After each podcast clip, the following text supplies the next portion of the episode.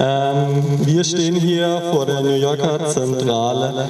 Ähm, nicht, weil wir die Arbeit der Beschäftigten hier schlecht finden würden, sondern weil in Dhaka, das ist die Hauptstadt von Bangladesch, ähm, Fabrik Dragon da werden Klamotten für New Yorker genäht und aufgrund der Corona-Krise wurden da an die 6000 Näher und Näherinnen entlassen die gewerkschaftlich organisiert sind. Und sie baten uns in Europa Solidaritätsaktionen mit ihrem Kampf zu machen, da die Regierung in Bangladesch natürlich auch ein Hilfspaket aufgelegt hat und äh, da sehr viel Geld auch reserviert war, eben dass Näher und Näherinnen nicht entlassen werden, sondern weiter beschäftigt.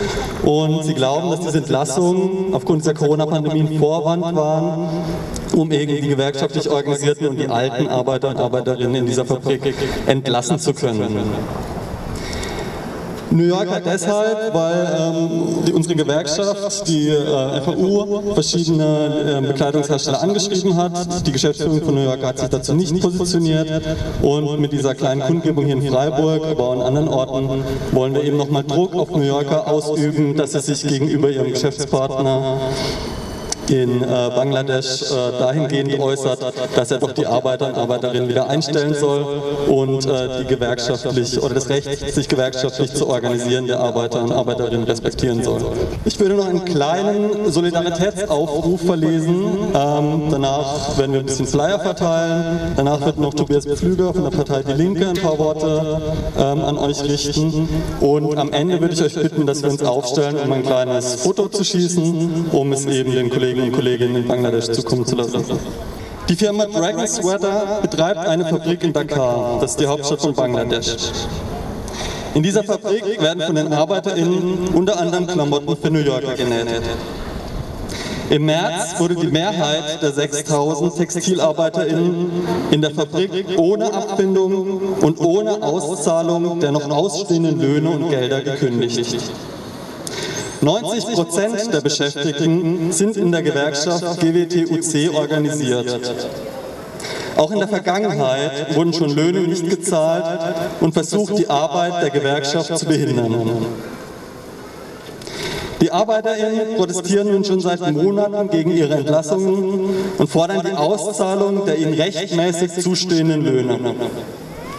Die letzten Teilzahlungen hatten sie für den Monat April erhalten und kämpfen nun darum, ihren Lebensunterhalt in Dakar mit wenig finanzieller Unterstützung oder Sozialhilfe zu bestreiten.